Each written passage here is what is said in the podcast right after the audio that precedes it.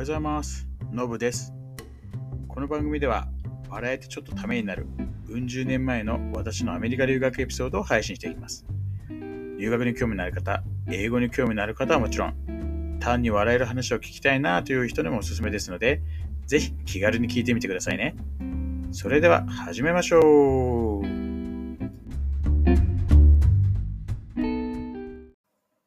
はい、今日も配信、えー始めていきたいと思います。えー前回は、このね、アメリカの大学の単位について、えー話をしたんですけど、あのー本当最初はね、本当そのまあ、12単位を取り切るっていうことを前提でたんですけど、まあ、当然学年が上がっていくとね、取り方も変わっていくというか、あの取らなきゃいけないレッスンが絶対あるので、そそこをこうどう取るか。そういうの結構難しいんですよ。だからうまくばらけるような感じやらなきゃいけなかったんで、逆算してややったんですよ。で、なんだろうな、えー、トータルで4年ぐらいで卒業したいってなったんですよね、遅くとも。あのお金がかかるんで。えートータル4年って言ってるのは、あのー半年は、本当にその英語のレッスンで使っちゃってるわけですよ。あのー極端な話ね。で、やっぱ、そうなると、え残り、えレギュラーになってからは、3年半とかで卒業しなきゃいけないっていう。だから最初、ただ最初セメスターだけたち12単位だったんですよね。それ以降は、あの結構多めに15、16で取ってってましたね。20もあったんかな、どっかで。そう。もう結局だから自分がどれぐらい勉強できるかっていうのと、あとそのスケジュールがね、こうまくはまればっていう、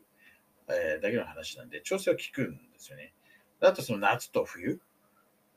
を取っていくっていうので、なんかうまく調整していったかなと。そうでただ、そのね、秋と春以外は当然限られちゃってるので、そうそこもちょっと情報収集しながらうまい具合にちょっとスケジュール組んでやっていくみたいな感じでやってましたね。で、一番最初のセメスターは、えー結構緊張したんですけど、結構やっぱだやってみると案外そんな難しくなかったっていうか、あの、まあね、その簡単なやつ挟んでたのもあって、あ結構なんか、もっとよりわかるなと。わかるなっていうのは、その、英語がわかるっていうのもそうだし、英語で話されてる、教えてら教えられてる内容がわかるっていう感じ、うんですね。だなんかその、英語がわかんなくて困ることってあんまなかったかな、と思いますね。その、あの頃は。うんまあまあ、ただまあ分かりにくい英語喋る人もいたけどな。うんただまあその教科書読んでたりすればなんとか詳しいと周りの状況を見てって感じですよね。で、まあ、最初の頃はなんだろうな、その発表しないといけない先生ってあんまりいなくて、今後は結構そのなんだろう、発表してる、要は授業に参加してるかしてないかってところでこう評価する先生とかいたんで、それはちゃんとこう話さなきゃいけない。要は質問で答えるだしもそうだし、質問するとかもそうだし、でそうなると当然全体の話の流れも分かんなきゃいけない。そうで、これがね、あれなんですよね、英語やるときに、あの、私がその、マンツーマンよりもグループやった方がいいと思ってる一つの一番大きい理由なんですけど、あの、現実世界で、こうマンツーマン、仕事とかですよ、マンツーマンで喋る機会ってそんなないんですよ、正直。で、大体こう複数人で話すんですよね。で、複数人で話してて、こう、しかも別にその話してる先が自分じゃないんですよ。あの、第三者同士が喋ってる話を聞いて、そこに自分が意見を言うとか、そうまあ、自分を交えてこう会話の中で、こうふっともっと言うとかってなってくると、その自分ともう一人だけじゃなくて、他の人も入った中で、いろいろこう、飛び交う会話を全部聞き取って理解していく。で、理解しつつ、その内容、その内容に応じて、まあ、必要に応じてこう、えー自分の意見を言ったり、できるようにしていく。でそれって日本語だったら多分余裕なんですよ。普通にやってるはずなんで。で英語でやるってなると結構難しい。あの、マンツーマンでやってる人をグループでいきなりそれできるかっていうと、ちょっと難しいんじゃないかな、個人的に思うんですよね。あんま結構別、別物なんで。だったら最初からあれやった方がいいでしょってのがあるんですよ。あの複数人の英語の会話になれるっていう。で、あと2つあって、あのー、ポイントでして、で、そのまあ最初が1つ目の、今2つ目になるとですね、要はその、まあ、切磋琢磨になるっていうか、ま、学べるんですよね。あの、レベルが全く同じじゃない人だったりすればなおそうなんですけど、自分が知らない表現とかがあるわけですよ。これ前も話したと思うんですけど、例えばそのスペルがわかんないときに、えー、スペルなんで書くんですか？どう書くんですか？っていう、どうどう聞けばいいのかっていう。っていうのを要するにあの他の人が言ってるのを聞いて学べるとかね。そうそういうのやっぱりあったりするんですよ。だとやっぱりね、なんか、あ、あいつなんか結構喋るようになってんな俺も喋るようになりたいとか、あれ俺聞き取れてなかったな、ちょっと聞き取って回答してる、負けてらんないとか、やっぱそういうのあるわけですよ。で、三つ目がですね、あの、結局その、まあ、英語でね、あの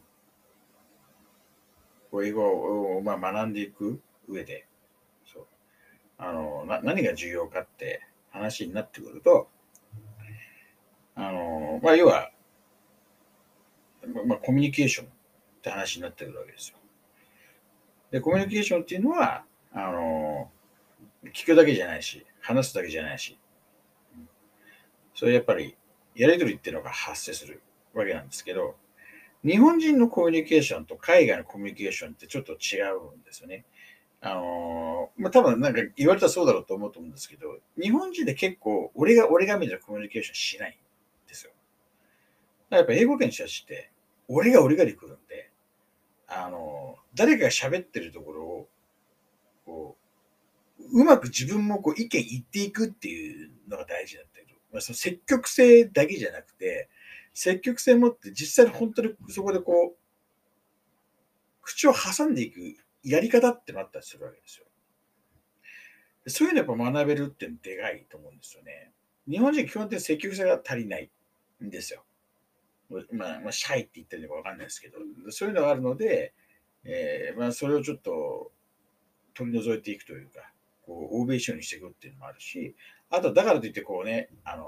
誰が喋ったのがいいか黙ってるよみたいに行くとか、一見かぶせて言ったりというのは、それはやっぱりそれはそれでね、あの、日本人と外国人関係なく、あんま好かれる態度じゃないじゃないですか。だから、こう、うまく、あの、誰かが喋ってる話の流れを見て、あ、ここだったらこう言えんな、ああ言えんなっていうのをこう見ながら、こう喋っていく。で、それは要はなんか、あこれ言いたいなと思ったものをそのまま言えるタイミングじゃなかったりすると、言い方変えたりしなきゃいけないわけですよ。だから頭の中に文章を置いといて、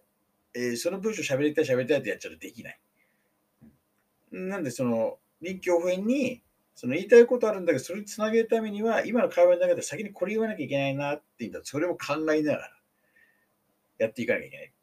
てなってくるんですよ。だから結構だからね、あの難しそうでしょ難しいんですよ。だから個人的にはあまりマンツーマンでっていうのはどうなのって思ってますね。で、まあまあまあ、まあ、そういう感じでですね、まあレッスンを、まあ、レッスンというかクラスを受けていって、で、まあ勉強をね、していくわけなんですけれども、でまだ最初の初年度は、うん、思ったよりも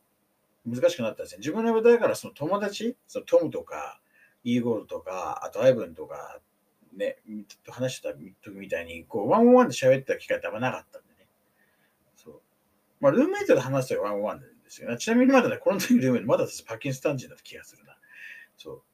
で、まあ、次からたちが変わった気がするんですけどね。結構だから臭い 臭い状態続いたな。今、ふっと思い出したけど。そんな感じですね。そう。で、まあ、勉強したのは、だから、まあ、レッスン受けて帰ってきて、まあ、宿題やって、みたいな感じで、えー、そこは ELC にいた時は変わらないんですけど、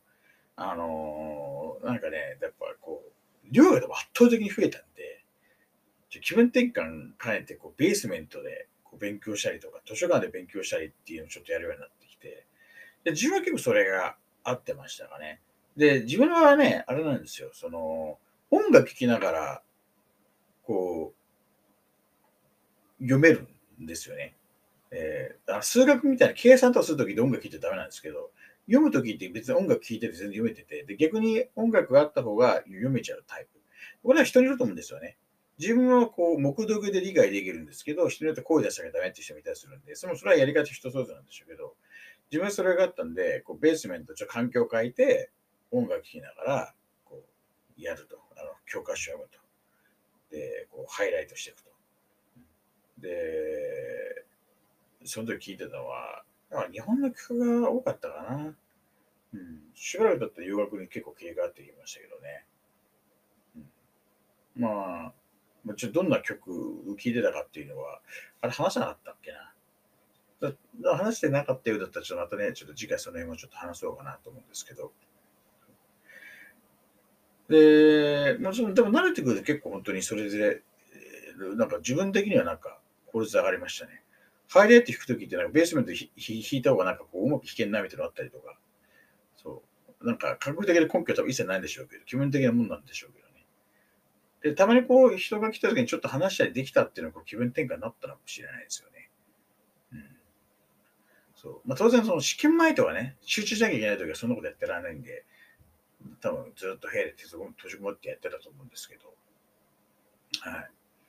そう、みたいな感じでですね、あのー、勉強してましたね。はい。で、まあ次回はちょっとあれですね、えー、っと、そのまあ日本の曲とか、えー、どんなの聴いてたのっていうのをちょっと参考までに、まあ世代がね、もろバレですけど まあしようかなって思いますと。